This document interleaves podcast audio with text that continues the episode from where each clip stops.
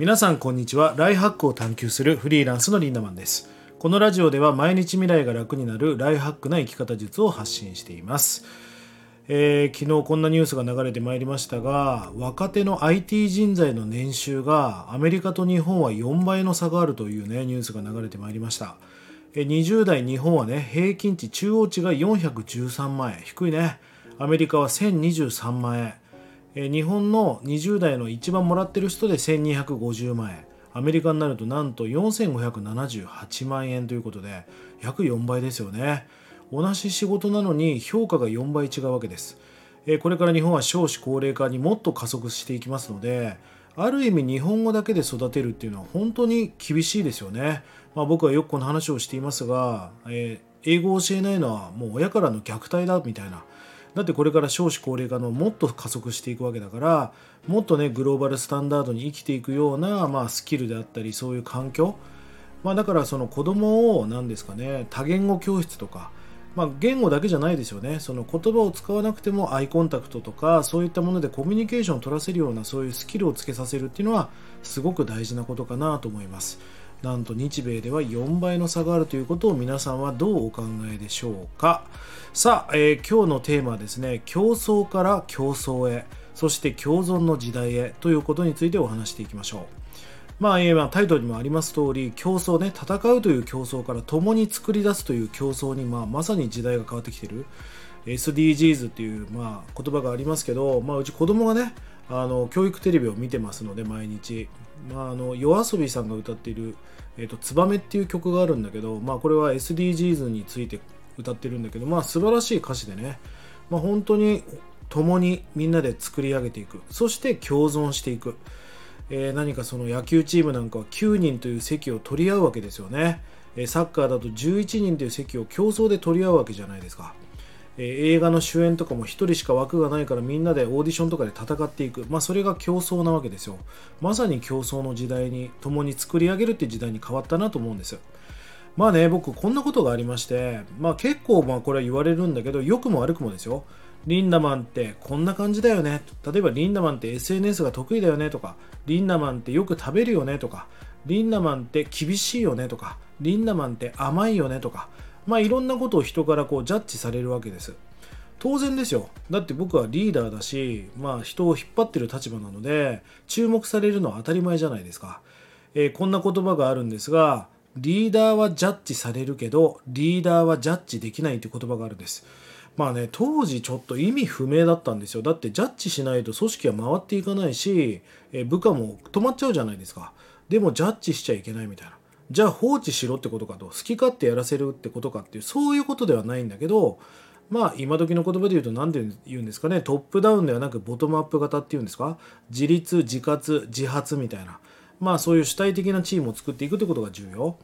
お前これ言ったよなとか、なんで俺が言った通りやんねえんだよとか、お前ってこういうとこあるよなっていうのこれ全部ジャッジメントになりますから、リーダーはジャッジはしちゃいけないんです。でも人から常にジャッジされる。それは注目されてるんだから当たり前じゃないですか。まあ、ジャッジをするんではなく、どちらかというと導いていく。答えを教えるのも良くないですね。答えを教えるんではなく、なんか導く。ティーチングっていうのは先生だから、まあ、教えるってことですよね。こういうふうにしてみたらどうだっていうのがティーチング。でも今まさに時代がコーチングに変わってきました。まさにそこに導く。で、さらにね、進化していて、コーチングからリーチングっていう時代に変わっていると。まあ、リーチングっていうのは送り届けるって意味合いがありますから、その子を送り届けていく。まあ、まさにそんな時代に突入してるなと思うんですよね。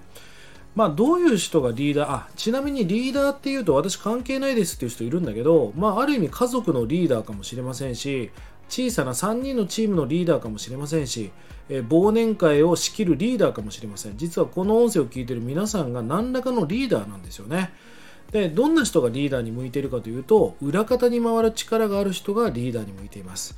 まあ、歌舞伎でいうとこの黒子ですかね。